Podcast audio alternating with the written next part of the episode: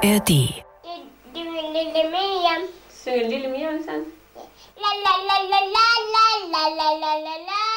Das hier ist ein Video, das mein Vater bei uns zu Hause im Badezimmer aufgenommen hat. Ende Mai 1998. Mit seiner kleinen Kamera, die gerade so in eine Hand passt und die das Video noch auf Kassette aufnimmt. Zu sehen ist meine kleine Schwester Charlotte, die auf dem Wickeltisch sitzt und singt. Ein Medley aus bekannten Kinderliedern und ihren Eigenkompositionen. Es geht darin unter anderem um ein Karussell und um die Feuerwehr.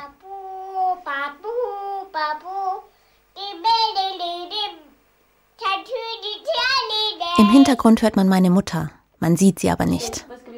Charlotte ist gerade zwei Jahre alt geworden. Sie singt auf Deutsch, aber mit meiner Mutter spricht sie Dänisch, denn die Familie unserer Mutter stammt aus Dänemark. Mama fragt Charlotte, wo sie denn bald hinfahren. Charlotte singt erstmal weiter. Meine Mutter lacht und versucht es nochmal. Charlotte, kannst du Papa erzählen, wo wir hinfahren? Wo skal vi snart rejse hin? Til Danmark. Hvad skal vi rejse med? Nach Dänemark, zu Oma, sagt Charlotte. Und wie kommen wir dahin? fragt meine Mutter. Mit dem Zug. Papa, mit dem Zug. Vi skal rejse med Futtog. Christine Holzefar. Ja, Futtog. Hjem til.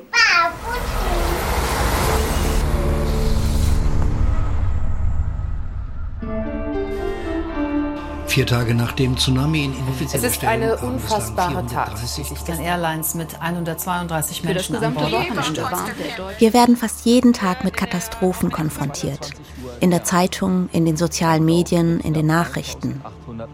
Viele von uns haben sich irgendwie daran gewöhnt, an die schlechten Nachrichten. Erdbeben, Verkehrsunfälle, Flutkatastrophen. Ich persönlich lese selten mehr als die Überschriften bei solchen Themen. Aber manche Katastrophen brennen sich ins kollektive Gedächtnis ein.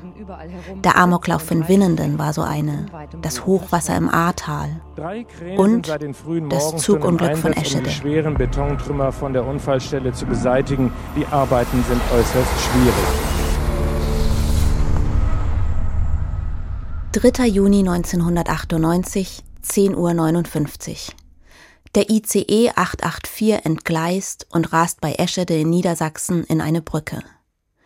Es ist das schlimmste Zugunglück in der deutschen Nachkriegsgeschichte. 101 Menschen sterben. Einer dieser Menschen war meine Mutter. Als mich der NDR gefragt hat, ob ich einen Podcast zum 25. Jahrestag des Zugunglücks machen will, war mein erster Gedanke eher nicht. Ich hatte das Ganze ja schon mal erzählt. In meinem Radiofeature 100 und Mama. Das habe ich vor ein paar Jahren gemacht. Auch für den NDR. In diesem Feature geht es um meine Familie. Wie meine Schwestern und ich lange nicht über das Zugunglück und den Tod unserer Mutter gesprochen haben. Es war schwierig, tat aber auch gut. Damit war das Thema für mich erstmal abgeschlossen.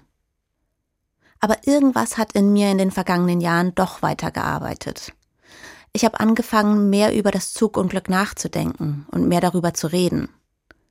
Vielleicht ist es mein Alter. Ich bin jetzt Ende 30, fast so alt wie meine Mutter, als sie damals mit meiner kleinen Schwester in den Zug gestiegen ist.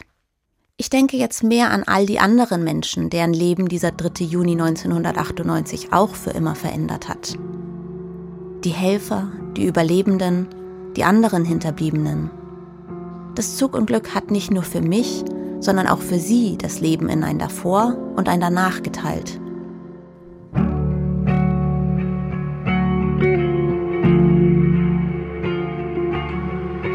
Mein Name ist Miriam Arns und das ist Eschede, 25 Jahre danach. Eine NDR-Produktion von Think Audio und NDR Niedersachsen für die ARD Audiothek. Für diesen Podcast fahre ich nach Eschede als Journalistin. In das Dorf, das bis heute mit dem Unglück verbunden ist. Ich will wissen, wie es den Einwohnern geht, die damals dabei waren, die geholfen haben. Wie Joachim Gries, der als einer der ersten am Unfallort war. Ich bin dann zum Auto gegangen, bin nach Hause gefahren. Da habe ich gemerkt, es ist hier was ganz Schlimmes passiert. Da stand so eine Kolonne äh, Leichenwagen. Ich fahre auch nach Bayern und treffe dort Jörg Dittmann, der mit seiner Familie im ICE saß und als erster bemerkte, dass etwas mit dem Zug nicht stimmte. Und da wollte ich gerade mit, mit der Hand darauf zeigen. dass er das Eisen hochgekommen ist. Und dann gab es nochmal einen riesen Ruck und einen riesen Knall. Und dann sind wir auch beide schon durchs Abteil geflogen. In Bayern treffe ich auch Heinrich Löwen, der wie ich bei dem Unglück Angehörige verloren hat. Seine Frau und seine älteste Tochter. Seit vielen Jahren kämpft er als Vertreter der Hinterbliebenen für eine angemessene Anerkennung ihres Verlustes. Und dann werden sie mit äh, irgendwelchen warmen Worten und einem geringen Betrag abgespeist. Ich frage mich auch, wer verantwortlich war für den Unfall. Mit dem Radsatz, der ihn verursacht hat, gab es in der Woche vor dem Unglück mehrfach Probleme. Aber zur Verantwortung gezogen wurde niemand. Hätte diese Katastrophe verhindert werden können?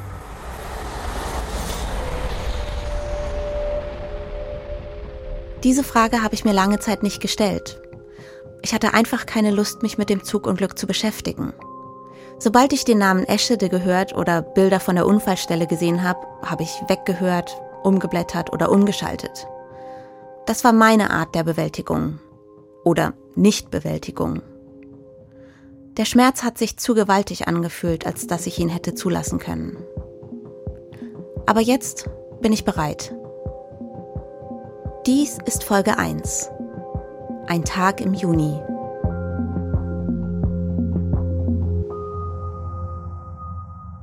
Juni 1998. Männer sind Schweine von den Ärzten steht seit Wochen an der Spitze der deutschen Charts. Das Musikvideo dazu läuft bei Viva rauf und runter. Darin nimmt es Lara Croft aus dem Videospiel Tomb Raider mit den Ärzten auf und besiegt sie. Helmut Kohl ist seit 16 Jahren Bundeskanzler. Der niedersächsische Ministerpräsident Gerhard Schröder steht schon in den Startlöchern als sein Nachfolger. Umweltministerin Angela Merkel hält nichts von den Atomausstiegsplänen der Grünen. Eine Kugel Eis kostet nicht mehr als eine Mark und immer mehr Leute bekommen zu Hause einen Internetanschluss. Man wählt sich per Modem ein.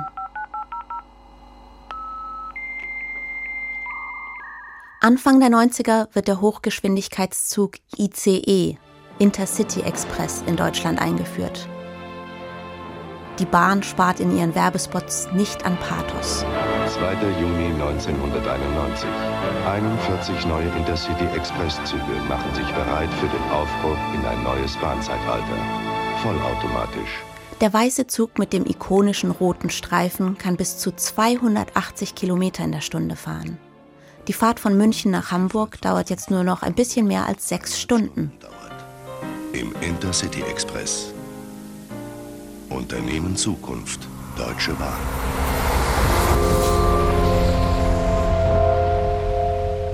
Meine große Schwester und ich sind oft mit unserer Mutter mit dem Zug nach Dänemark gefahren, um unsere dänische Oma und den Rest der Großfamilie zu besuchen. Ich fand die Zugfahrten immer toll. Wir haben dann aus dem Fenster geguckt und Kühe gezählt. Je weiter wir in den Norden kamen, desto mehr Kühe haben wir auf den Weiden gesehen. Unsere Mutter hatte immer was Besonderes für uns dabei, um uns die Reisezeit zu versüßen. Kekse, Rätselhefte oder eine neue Kassette für unseren Walkman. Meine Mutter war wegen der Liebe nach Deutschland gezogen, wegen meines Vaters. Nach Niedersachsen, wo meine große Schwester und ich geboren sind. Als ich vier war, sind wir nach Bayern gezogen, wo dann später unsere kleine Schwester, die Nachzüglerin Charlotte dazu kam. Dass wir halbe Däninnen sind, hat viele meiner Freunde fasziniert. Sie konnten den Namen meiner Mutter, Estrid, nie richtig aussprechen. An diesem 3. Juni 1998 will meine Mutter von unserem Wohnort Bamberg aus zu einem Klassentreffen nach Dänemark fahren. In Bayern sind Pfingstferien. Viele brechen auf in Richtung Norden. Zum Urlaub an die Ostsee, zur Kur an die Nordsee oder um Familie und Freunde zu besuchen. Meine große Schwester und ich sind Teenager und haben mittlerweile unsere eigenen Ferienpläne. Unser Vater muss arbeiten. Deswegen soll dieses Mal nur die kleine Charlotte mit nach Dänemark kommen. Es ist ihre erste Zugfahrt dorthin. Das Wetter soll gut werden. Und nun die Wettervorhersage für morgen Mittwoch, den 3. Juni. Schwacher im Norden mäßiger bis frischer Südwestwind. Im Emsland Temperaturen von 20 bis 23 Grad, in Brandenburg 25 und an den Küsten 18 Grad. In Vilshofen an der Donau ist es schon morgens frühsommerlich warm. Hier, 260 Kilometer südöstlich von Bamberg, ist die Familie Löwen schon seit Stunden auf den Beinen. Christel Löwen und ihre erwachsene Tochter Astrid wollen zum ersten Mal seit langem in den Urlaub fahren. Christel Löwen ist 50 Jahre alt und Lehrerin. Sie und ihr Mann Heinrich haben drei Kinder. Astrid ist die älteste, dann kommt Wildrut und mit ein bisschen Abstand Christoph. Wildrut ist seit ihrer Geburt schwerbehindert. Sie braucht Pflege rund um die Uhr. Heinrich und Christel Löwen arbeiten beide nur in Teilzeit, damit sie Wildrut zu Hause betreuen können. Deshalb war Christel auch schon so lange nicht mehr im Urlaub. Aber jetzt, in den Pfingstferien 1998, ist es endlich wieder soweit. Heinrich Löwen hat sich freigenommen, damit er sich voll um Wildhut kümmern kann. Und damit seine Frau mal ein bisschen ausspannen kann. Christel und Astrid wollen erst ein paar Tage nach Hamburg und dann weiter an die Ostsee, nach Travemünde.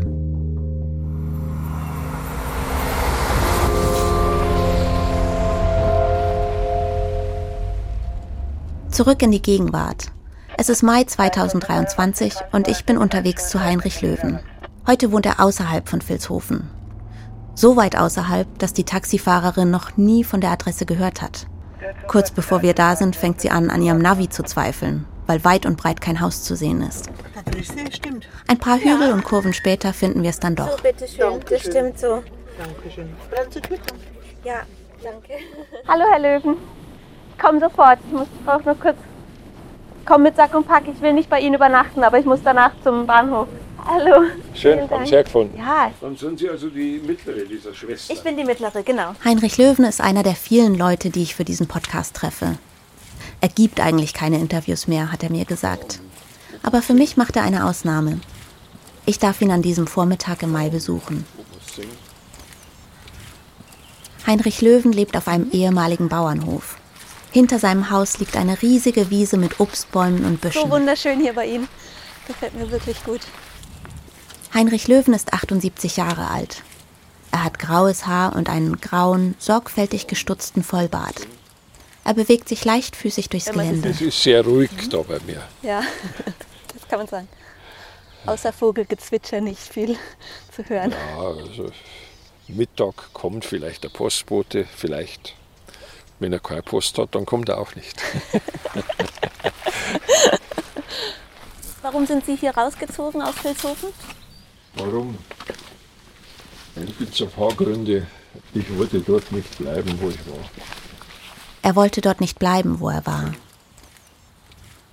Ich hatte ein paar Mal mit Heinrich Löwen telefoniert und einmal habe ich ihn auch schon kurz gesehen. Das war vor Jahren. Er ist der Sprecher der Selbsthilfe Eschede. In diesem Amt hat Heinrich Löwen jahrelang für die Entschädigung von Opfern und Hinterbliebenen des Zugunglücks gekämpft. Er hat Treffen organisiert, Briefe und Beschwerden geschrieben.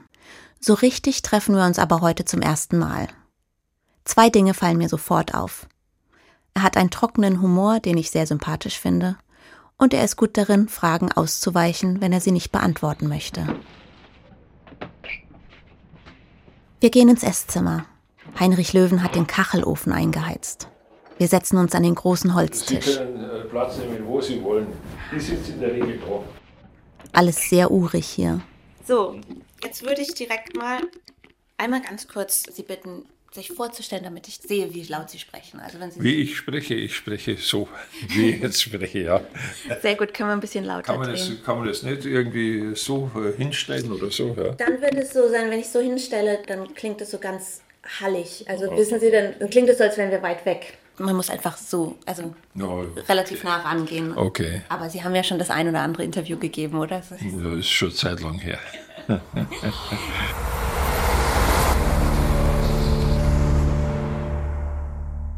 Im Juni 1998 ist Heinrich Löwens Tochter Astrid 26 Jahre alt. Sie ist Lehrerin, genau wie ihre Mutter, und gerade mit dem Referendariat fertig geworden. Meine Tochter Astrid, die hatte ihre erste Festanstellung als Lehrerin. Ja.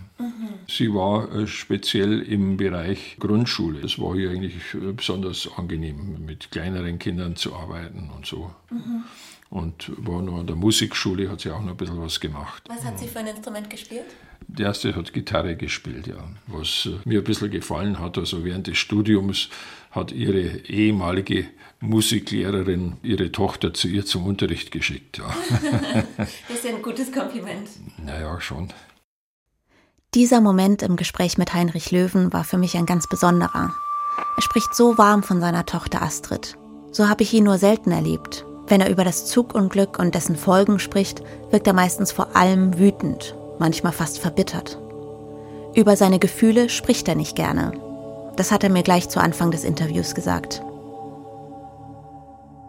Zurück ins Jahr 1998. Ja, das Familienleben war natürlich äh, extrem geprägt durch die behinderte Wildrut, die ja immer ein Pflegefall war und um die man sich kümmern musste. Ja. Also spontane Geschichten oder äh, große Freizeitmöglichkeiten und Urlaubsmöglichkeiten gar nicht bestanden haben, weil sie ein völliger Pflegefall ist und völlig hilflos ist. Das war also eigentlich das immer Bestimmende bei uns. Diesen Pfingsturlaub haben die Löwens deshalb schon Monate zuvor geplant. Am 3. Juni 1998 bringt Heinrich Löwen seine Frau Christel und seine Tochter Astrid zum Bahnhof in Vilshofen. Von dort aus brauchen die beiden gut zwei Stunden nach Nürnberg. Da müssen sie dann in den ICE umsteigen. So wie die Löwens steigen an diesem Morgen viele andere in Nürnberg in den ICE. Auch die Familie Dittmann möchte von hier aus in den Norden fahren. Jörg Dittmann kommt ursprünglich aus Schleswig-Holstein. Anfang der 90er Jahre ist er nach Regensburg gezogen, wegen einer Umschulung. Vom Maurer zum Masseur. Da hat er dann Sigrid kennengelernt. Die beiden haben geheiratet. Ihren Sohn André hat er als seinen Ziehsohn angenommen, wie er es selbst nennt. Jörg spielt eine wichtige Rolle an diesem 3. Juni 1998. Ich möchte, dass er mir seine Geschichte selbst erzählt. Deshalb besuche ich ihn in Regensburg.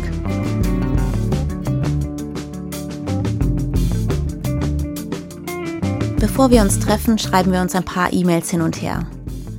Und obwohl er jetzt schon seit 30 Jahren in Bayern lebt, beginnt Jörg seine E-Mails immer mit Moin.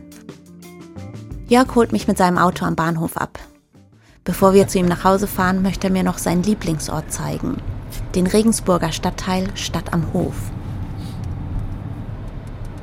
Wir fahren in eine kleine gepflasterte Straße mit farbig angestrichenen alten Häusern und lauter Cafés. Dieser Stadtteil war einer der ersten Orte, die Jörg nach seiner Ankunft in Bayern entdeckt hat. Die ganzen Läden.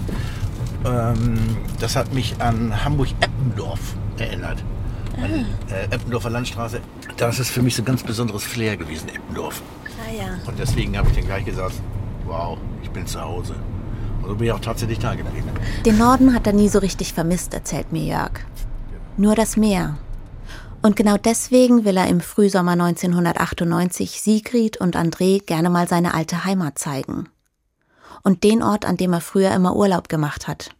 Büsum. Und da die noch nie in Norddeutschland gewesen sind, habe ich gesagt, pass mal auf, wir machen da mal eine Reise hin. War ja meine Familie, meine Eltern sind auch noch da oben in Norddeutschland wohnen. Haben wir gesagt, pass auf, dann machen wir das so. Und das machen sie dann auch tatsächlich so.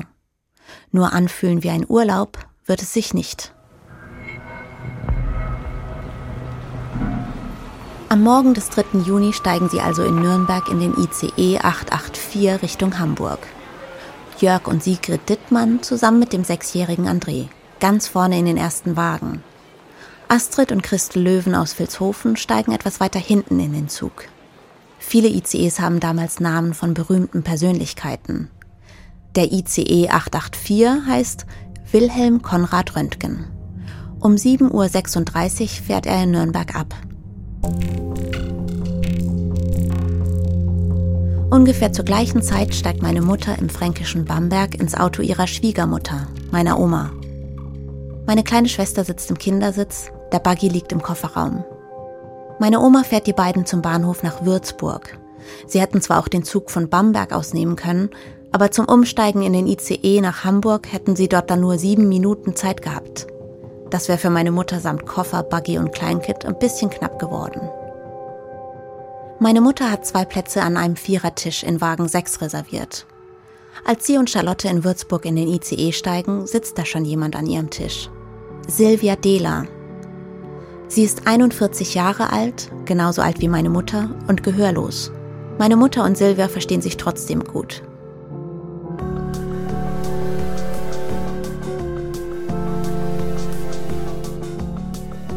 Kenne Silvia schon lange. Sie war seit dem Unglück ein paar Mal bei uns zu Hause. Damals konnte ich ehrlich gesagt nicht besonders viel mit ihr anfangen. Ich war ein Teenager und hatte keine Lust, mich mit dem Zugunglück zu beschäftigen. Vor ein paar Jahren hat sich das geändert. Da habe ich mich das erste Mal so richtig mit dem Tod meiner Mutter auseinandergesetzt. Dafür wollte ich auch mit Silvia sprechen. Sie ist die letzte Person, die meine Mutter noch lebend gesehen hat.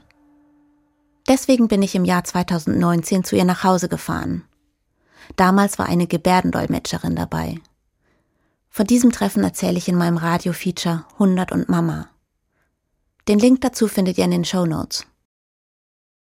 Das meiste, was Silvia hier erzählt, stammt aus dem Interview von damals. Bei manchen Dingen musste ich vor kurzem nochmal nachfragen. Da haben wir uns dann über WhatsApp geschrieben. In diesem Podcast liest eine Sprecherin alles vor, was Silvia gebärdet und geschrieben hat, damit es für euch hörbar ist. Deine Oma hat beim Einsteigen geholfen. Sie war sogar im Zug mit drin und hat die Koffer hochgestellt. Und dann, das weiß ich noch ganz genau, ich habe die Abschiedsszene beobachtet. Die Oma hat so lieb gewunken. Ich habe gemerkt, dass die sich gut verstehen, deine Mama und deine Oma. Kurz nach halb neun fährt der ICE 884 in Würzburg ab. Ein paar Minuten später als geplant, weil er noch auf Reisende aus einem anderen Zug gewartet hat. Der Zug war voll. Jedenfalls waren in unserem Wagen viele Leute. Auf der anderen Seite des Ganges saß eine Frau mit zwei Kindern. Es waren viele Kinder im Zug, weil ja Schulferien waren.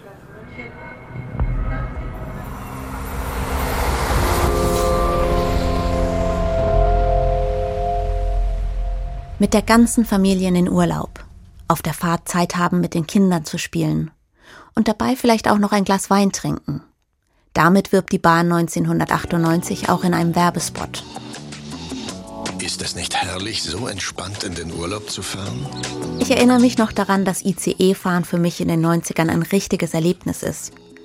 Was ich damals besonders mag, sind die Audiobuchsen in den Armlehnen. Da kann man Kopfhörer reinstecken und verschiedene Radiosender und CDs hören. Im Bordrestaurant gibt es richtige Holzstühle und frisch gekochtes Essen.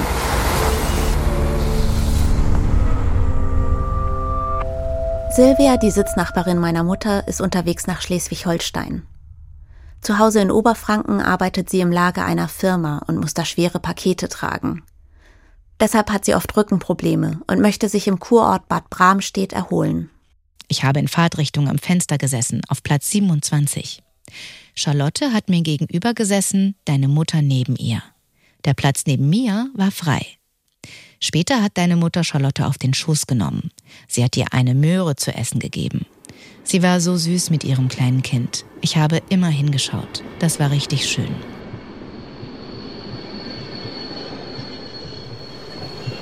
Um 9.03 Uhr hält der ICE im hessischen Fulda, etwa 300 Kilometer von Eschede entfernt.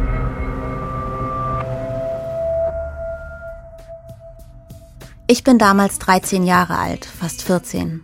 Meine schlimmste Phase als Backstreet Boys-Fan ist gerade am Abebben. Mein Kleidungsstil schwankt zwischen Grunge-Look und schrillen, bauchfreien Oberteilen. Es ist für mich die Zeit des Dazwischenseins. Ich bin kein Kind mehr, aber ich bin auch noch nicht so richtig Jugendliche. Einerseits sind meine Freundinnen so ziemlich das Wichtigste in meinem Leben.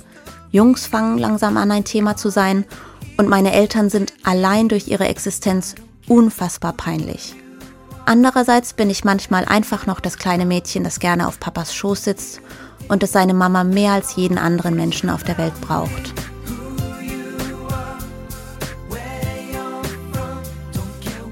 In den Pfingstferien 1998 bin ich mit meiner Turnmannschaft beim Deutschen Turnfest. Das ist eine einwöchige Sportveranstaltung sowohl für Profis als auch für Amateure. Wir sind definitiv Amateure. Dieses Jahr findet das Turnfest in München statt. An einem der ersten Tage in den Pfingstferien bringt meine Mutter mich zu dem Parkplatz, an dem sich unsere Turnmannschaft trifft. Charlotte ist auch dabei. Ich bin immer stolz, sie meinen Freundinnen zu präsentieren. Nicht jeder hat so eine niedliche kleine Schwester.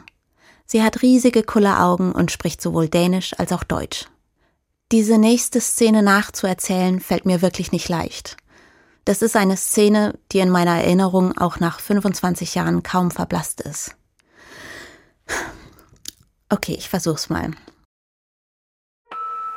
Ich weiß nicht mehr genau, wie es dazu kommt aber irgendwann in diesen wenigen Minuten des Abschieds sagt oder macht meine Mutter etwas, das mich ärgert.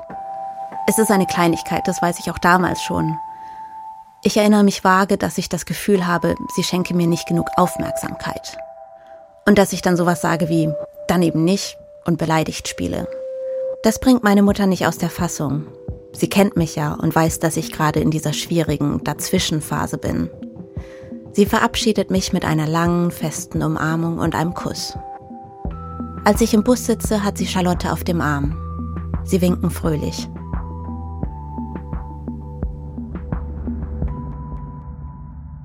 Ein paar Tage später, am 3. Juni, sind Mama und Charlotte also auf dem Weg nach Dänemark. In das kleine Dorf an der Westküste, in dem meine Mutter geboren und aufgewachsen ist und in dem unsere Oma und Tanten leben. Vor 25 Jahren hat meine Mutter hier ihren Realschulabschluss gemacht. Deswegen haben ihre Schulfreunde ein Klassentreffen organisiert.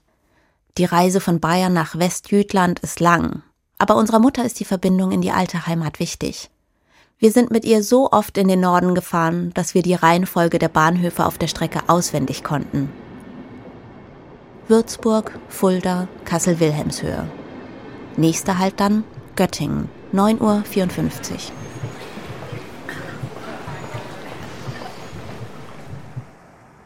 Ich fahre auch heute noch ständig mit dem Zug, um Familie und Freunde zu besuchen und ganz oft auch für meine Arbeit. Wegen meiner Recherchen für diesen Podcast bin ich jetzt auf dem Weg nach Eschede. Zum ersten Mal seit fast 15 Jahren. Meine Kolleginnen haben mich davor gefragt, wie ich mich damit fühle, ob ich ein bisschen Angst davor habe. Aber wenn ich ganz ehrlich bin, diese Fahrt mit dem Metronom von Hamburg nach Eschede ist für mich überhaupt nicht emotional. Ich habe tausend Dinge für diesen Podcast im Kopf und bereite mich auf die Interviews vor. Vielleicht mal wieder eine erfolgreiche Strategie, um mich nicht mit meinen eigenen Gefühlen auseinandersetzen zu müssen.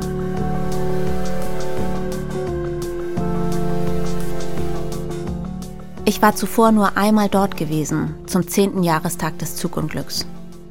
Mit dem Ort Eschede und mit seinen Bewohnern habe ich mich damals überhaupt nicht beschäftigt. Ich war mit meiner Familie zur Gedenkfeier dort und fand die Situation ziemlich schwierig. Ich musste mich nicht nur mit meiner eigenen Trauer auseinandersetzen, sondern auch mit der meiner Familie. Und auch ein bisschen mit der Betroffenheit der anderen Anwesenden. Hinterbliebene, Überlebende, Helfer, Politiker. Was soll man mit der Trauer von Leuten anfangen, die man gar nicht kennt? Damals war ich nicht wirklich bereit, darauf eine Antwort zu finden. Nächste Station ist Eschede. Heute ist das anders. Ich möchte wissen, was Eschede für ein Ort ist, wie die Leute da ticken und was das Zugunglück mit ihnen gemacht hat. Und wie es für mich sein wird, an diesen Ort zurückzukehren. Der Der Metronom hält an dem kleinen Bahnhof in Eschede. Hier steigen nicht viele Leute aus. Ich ziehe meinen Rollkoffer die Bahnhofstraße entlang. Mein erster Eindruck von Eschede? Ein typisch niedersächsischer Ort. Viel Backstein, bisschen Fachwerk, nur ein kleiner Bach schlängelt sich durchs Dorf. Und es ist ziemlich ruhig. Ich bin mit Heinrich Lange verabredet. Und ihr werdet gleich einen waschechten Eschedeer den Namen dieses Ortes aussprechen hören. Eschede. Ich habe hin und her überlegt, wie ich den Ortsnamen hier im Podcast aussprechen soll. Denn es ist so, alle, die in Eschede leben, sagen Eschede. Alle anderen sagen Eschede. Nach einer kurzen Phase der Unentschlossenheit habe ich mich für die hochdeutsche Aussprache entschieden. Sorry nach Eschede. Also, ich bin unterwegs zu einem Treffen mit Heinrich Lange im Rathaus von Eschede. Ein moderner zweistöckiger Bau, unten weiß gestrichen, die obere Etage rot. Ja, mein Name ist Heinrich Lange. Ich bin 52 Jahre alt und seit Anfang letzten Jahres Bürgermeister der Gemeinde Eschede. Heinrich Lange trifft mich in einem eher schmucklosen Besprechungszimmer im Rathaus, direkt neben seinem Büro. Er trägt einen grauen Anzug, auf dem Revers ein Anstecker mit dem Wappen von Eschede. Ein silberner Eschenzweig auf rotem Grund. Kaffee? Äh, sehr gerne, ja, danke. Es gibt Kaffee aus der Thermoskanne. Heinrich Lange scheint kein Mann vieler Worte zu sein. Vielleicht liegt es auch daran, dass das hier sein erstes Interview ist, das aufgenommen wird. Ja, das ist für mich Premiere. Also, äh, Radiointerview? Ja. Ah, na gut. Also stelle ich ihm erstmal ein paar Fragen zum Warmwerden. Würden Sie einmal mir erzählen, was Eschede für ein Ort ist, wenn Sie den beschreiben müssten? Ja, wir sind eine Flächengemeinde, haben äh, 6000 Einwohner mit einem größeren Ort, also Eschede, mit knapp 3000 Einwohnern und vielen kleinen Dörfern drumherum. Stimmt es, dass es eine der dünn besiedelsten äh, Orte in Niedersachsen ist? Ja, richtig. Mhm. Richtig. Dünn, dünn, besiedelt und waldreich. Mhm. Mhm. Das sind jetzt so die Fakten, aber wenn Sie sonst noch den Ort beschreiben sollten, wie würden Sie das machen? Wie ist es jetzt zu leben zum Beispiel? Ja, es ist sehr schön zu leben. Wir haben hier eine tolle Gemeinschaft, dörflich, so wie man sich das auch vorstellt mit den Vereinen, mit Ehrenamt. Man hilft sich gegenseitig, man kennt sich gegenseitig. Ja, das so von der menschlichen Seite. Dieser Zusammenhalt und die Hilfsbereitschaft der Escheder wird in dieser Geschichte noch eine wichtige Rolle spielen. Seit 2022 ist Heinrich Lange also Bürgermeister von Eschede. Er wurde mit überwältigender Mehrheit gewählt. Im Juni 1998 hat Heinrich Lange andere Dinge im Kopf als Lokalpolitik. Ja, ich war zu der Zeit fertig mit meinem Studium, habe in Hannover gearbeitet, war 28 Jahre alt, Single, ähm, ja, jung und voller Tatendrang und äh, ja,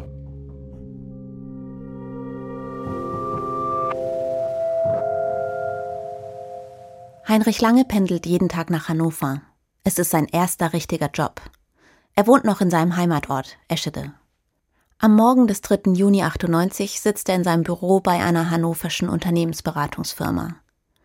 Er ahnt nicht, dass ein sehr langer Tag vor ihm liegt und dass er für den Rest der Woche nicht an seinen Arbeitsplatz zurückkehren wird. In seiner Freizeit ist Heinrich Lange damals schon bei der Freiwilligen Feuerwehr. Was bedeutet so die Freiwillige Feuerwehr für so einen Ort wie Eschede? Ja, das ist eine zentrale Einrichtung. Und ja, das Vereinsleben prägt den Ort halt eben auch sehr stark. Also man ist in der Feuerwehr, im Schützenverein oder im Sportverein. Die drei, denke ich mal, sind die zentralen Anlaufstellen, um sich zu treffen, um ja, Dinge zu unternehmen. Ja, so bin ich auch im Schützenverein. Und, äh, sind Sie auch im Sportverein? Ich bin auch im Sportverein, ja. Ich, ich mag das gerne, ja. Am Anfang unseres Gespräches hat Heinrich Lange mich gefragt, wen ich noch alles in Eschede treffen werde. Ich weiß nicht, ob es daran liegt, dass er Bürgermeister ist oder dass er in so ziemlich jedem Verein ist, den Eschede zu bieten hat. Jede Eschederin und jeden Escheder, den ich nenne, kennt er. Auch Heinke Freiling. Hallo, ich bin Heinke. Miriam, wollen wir uns einfach duzen? Sehr gut, ja. Komm rein. Hallo, Miriam. Heinke ist so ein Mensch, bei dem man sich gleich wohlfühlt. Auch wenn ich sie gerade zum ersten Mal treffe, habe ich das Gefühl, ich kann mit ihr sofort über alles sprechen. Und dann sag mal, was du trinken möchtest. Darf ich zwei Wünsche äußern? Alles. Überhaupt spüre ich hier in Eschede was, das mich überrascht. Schon seit meinem ersten Besuch hier fühle ich mich unerwartet verbunden mit den Eschedian. So als würden wir uns schon ganz lange kennen. Und es fühlt sich ganz natürlich an, dass wir uns nach unseren Treffen umarmen. Das ist was, was ich als Reporterin eigentlich nicht mache. Zurück zu Heinke Freiling. Am Vormittag des 3. Juni 1998 kommt Heinke gerade aus Celle zurück nach Eschede. Ihr Sohn liegt auf der Frühchenstation des Zeller Krankenhauses. Und war ja die Hälfte an dem Gewicht, was er eigentlich hätte haben müssen und ähm, hätte noch gut zwei Monate bleiben können bei mir, aber hatte sich jetzt auch was anderes überlegt. Als er dann zur Welt kam oder zur Welt kommen musste, bin ich dann in der Klinik geblieben, habe mir da ein Mütterzimmer, das gab es damals, gebucht und bin rund um die Uhr, habe ihn selber versorgt. Heinke Freiling ist Krankenschwester und kennt sich aus mit Kanülen und Schläuchen. Sie lernt schnell, wie man so ein Frühchen versorgt. Seit Tagen hat sie das Krankenhaus nicht verlassen. Am Morgen des 3. Juni will sie kurz zu Hause nach dem Rechten sehen. Sie kann ihren neugeborenen Sohn nicht lange alleine lassen. Er muss bald wieder gestillt werden. Also ich war damals 34 Jahre alt und hatte eine ältere Tochter, schon eine große Tochter. Wir haben in Eschede gewohnt, direkt an den Bahngleisen, vis-à-vis -vis in einem Neubaugebiet und waren da relativ neu erst hingezogen. Ich wollte mm, ein paar Sachen holen, nach meiner Tochter gucken. Ich wollte mit ihr zusammen Mittagessen, hatte im Krankenhaus Bescheid gesagt. Ich habe eine Pizza in den Ofen geschoben, das weiß ich noch. Die Pizza wird sie mit ihrer Tochter an dem Tag allerdings nicht essen. Hätte ich 1998 in dem kleinen Heideort gelebt, hätte ich vielleicht gedacht, das Beste an Eschede sei der Regionalzug nach Hannover. Früher hatte Eschede einen großen Dorfbahnhof mit Warteraum, Fahrkartenschaltern und einer Kneipe.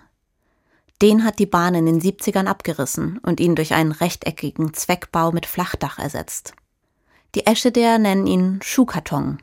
Es gibt darin nicht mal mehr eine Toilette. Mitte der 90er hat die Gemeinde der Deutschen Bahn den Bahnhof und das Gelände drumherum abgekauft. Sie will den Bahnhof umbauen. Es soll darin ein Reisebüro geben, ein Bistro und im neuen Warteraum sollen Ausstellungen gezeigt werden. Im Juni 98 kündigt ein Schriftzug auf dem Bahnhofsgebäude den bevorstehenden Umbau an. Es bahnt sich was an in Eschede.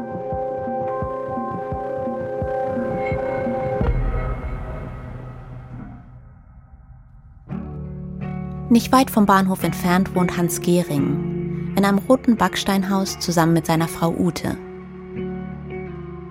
Wenn ich Leute gefragt habe, mit wem ich in Eschede über den 3. Juni reden soll, wer viel zu erzählen hat, dann fiel immer sein Name. Also habe ich Hans Gehring angerufen. Auf seinem Festnetztelefon. Handy und E-Mails benutzt er nämlich nicht. Hans und Ute Gehring haben mich dann zu Kaffee und Keksen in ihren Wintergarten eingeladen. Miriam. Miriam. Ja.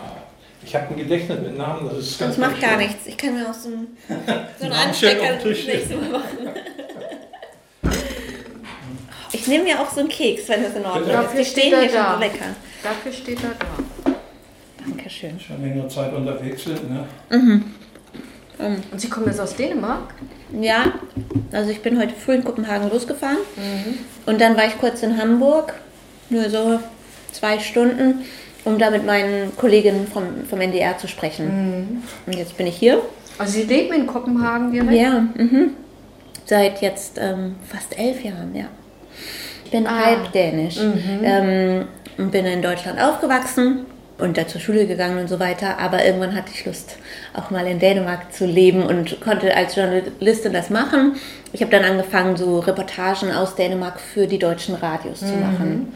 Und ähm, mittlerweile arbeite ich auch für dänische Radios und äh, Podcasts, wenn Ihnen das was sagt, so Mhm. zum Hören im Internet ist Ist das. doch schön, wenn man auch mal seine dänische Seite ausleben kann, ne? Ja, ja, das ist genau das. Ich glaube, ich hatte Lust mal zu sehen, ob ich da eigentlich reinpasse. Und so. Okay, das ist genug über mich. Eigentlich geht es ja gerade um Hans Gehring. Er spielt nämlich in der Geschichte, die ich in diesem Podcast erzählen werde, eine wichtige Rolle. Ja, mein Name ist Hans Gehring. Ich wohne hier in dem schönen Eschede. Ja, und ich bin 69 Jahre alt. Hans Gehring wirkt jünger als 69. Ich glaube, es sind seine Augen, vielleicht in Kombination mit seinem Schnurrbart und mit seinem Haarschnitt. Er hat ziemlich volles Haar, das vorne etwas hoch steht, ein halber Bürstenschnitt sozusagen. 1998 arbeitet Hans Gehring in der Werkstoffprüfung, schon seit Jahren. Mit Röntgen- und Ultraschallgeräten untersucht er zum Beispiel die Schweißnähte von Behältern, um Risse zu entdecken, unter anderem in Kernkraftwerken. Er weiß, wie wichtig sein Job ist. Denn wenn hier bei der Prüfung von Materialien Fehler geschehen, kann das schlimme Folgen haben. Am 3. Juni 1998 nutzt Hans Gehring das gute Wetter, um im Garten was zu erledigen. Tja, also ich kam aus der Nachtschicht. Und den Morgen bin ich nach draußen gegangen und habe, weiß ich noch wie heute, einen Sonnenschirmständer, das Wasser rausgekippt und habe Beton gemischt und habe das voll gefüllt. Während Hans Gehring gerade an seinem Projekt Sonnenschirmständer arbeitet, ahnt er nicht, dass dieser Tag sein Leben für immer prägen wird. Es ist inzwischen 10.30 Uhr. Der ICE 884 rollt in Hannover ein. Seine Verspätung aus Würzburg hat er mittlerweile wieder aufgeholt. Jörg Dittmann, der Norddeutsche aus Regensburg, seine Frau Sigrid und der kleine André haben Plätze in einem Abteil ganz vorne, im Wagen Nummer 1. Jörg und André gehen im Zug auf und ab. vor und zurück, was man mit Kindern eben halt manchmal so macht, damit die in Bewegung bleiben und so weiter und nicht nur auf den Hintern rumsitzen. Wir sind vorne, sind wir auch noch im Triebwagen drinnen gewesen, vorne beim Zugführer drinnen gewesen. Das habe hab ich irgendwie organisiert und hingekriegt. Dass ihr da reingucken dürftet. Ja. Und dann äh, war für mich, war für mich auch eine Erfahrung, war super. Dann hat der, der André dann immer gefragt, wieso das immer so, so, so knallt und klatscht macht und so weiter. Und dann hat der, der Zugführer dann gesagt, ja, das sind eben halt Vögel, sind das, oder Insekten, die dagegen knallen. Meine, wenn so ein Zug mit 200 durch die Gegend ballert, ja, dann kann ein Vogel nicht ausweichen, dann knallt das eben halt ab und zu mal. Sind wir dann aber auch wieder zurück. Ich glaube, das darf man gar nicht. Glaube ich nicht. Heute wahrscheinlich auf jeden Heute Fall nicht mehr. Nee. Aber ich, äh, Damals durfte man auch noch im Zug rauchen. In manchen Abteilen. in manchen Abteilen, ja, richtig, da gab es ja einen Raucherabteil, genau, stimmt. Tatsächlich gibt es 1998 ganze Raucherwagen. Die waren wirklich immer sehr verqualmt, weil man ja auch in den ICEs die Fenster nicht öffnen kann. Meine Mutter, Charlotte und Silvia sitzen in einem Nichtraucherwagen, ziemlich in der Mitte des Zuges. Deine Mutter hatte so große Augen, die sind mir so in Erinnerung. Sie hat sich um Charlotte gekümmert, hat sie gestreichelt, mit ihr aus dem Fenster geguckt und ihr was gezeigt. Sie haben miteinander gesprochen. Sie hat sie immer bei sich gehabt. Das war eine gute Mutter. Was die anderen Passagiere wohl um diese Uhrzeit gemacht haben? Wahrscheinlich, was man eben so macht auf einer Zugfahrt ohne WLAN und Smartphone. Familien spielen Karten oder packen ihre Käsebrote aus. Geschäftsleute lesen Zeitungen, holen sich einen Kaffee in dünnen braunen Plastikbechern andere Dösen. Kurz hinter Hannover hält der Zug wegen Bauarbeiten bei Celle. Das muss so gegen 10.50 Uhr gewesen sein. Aber nur ungefähr eine Minute, dann geht es weiter. Der ICE nimmt wieder Fahrt auf.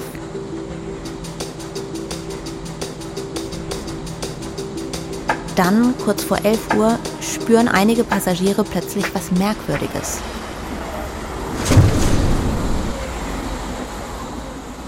Jörg Dittmann erinnert sich noch genau. Erstmal gab es ein tierisches Ruckeln. Und das Ruckeln war für mich schon mal so, äh, da stimmt was nicht. Das, das war kein normales Ruckeln und das war auch kein normales Schlingern, was man da hatte.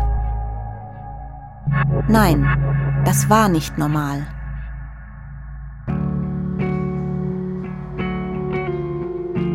Das war die erste Folge von Eschede, 25 Jahre danach ein NDR-Podcast von Think Audio und NDR Niedersachsen. Autorin bin ich, Miriam Ahns. Redaktion, Dramaturgie und Schnitt Aline König und Katharina Marenholz. Producer Alexander Gerhardt. Sounddesign und Musik Bente Faust, Honig und Gold. Wenn ihr keine weiteren Folgen verpassen wollt, dann abonniert diesen Podcast am besten jetzt gleich in der ARD Audiothek. Und empfehlt ihn auch gerne weiter an eure Freunde. Und zum Schluss noch eine Podcast-Empfehlung. Geschichten zum Weitererzählen und Recherchen, die bewegen. Das hört ihr in 11KM, der Tagesschau-Podcast. Zusammen mit den Journalistinnen und Journalisten der ARD durchleuchtet Viktoria Michalzack in jeder Folge ein spannendes und relevantes Thema in aller Tiefe. Von der Wahl in der Türkei über Gewalt gegen Schiedsrichter bis hin zu Mafiastrukturen in Deutschland. 11 km hört ihr von Montag bis Freitag ab 6 Uhr früh in der ARD Audiothek und überall, wo es Podcasts gibt. Den Link dazu findet ihr in den Show Notes.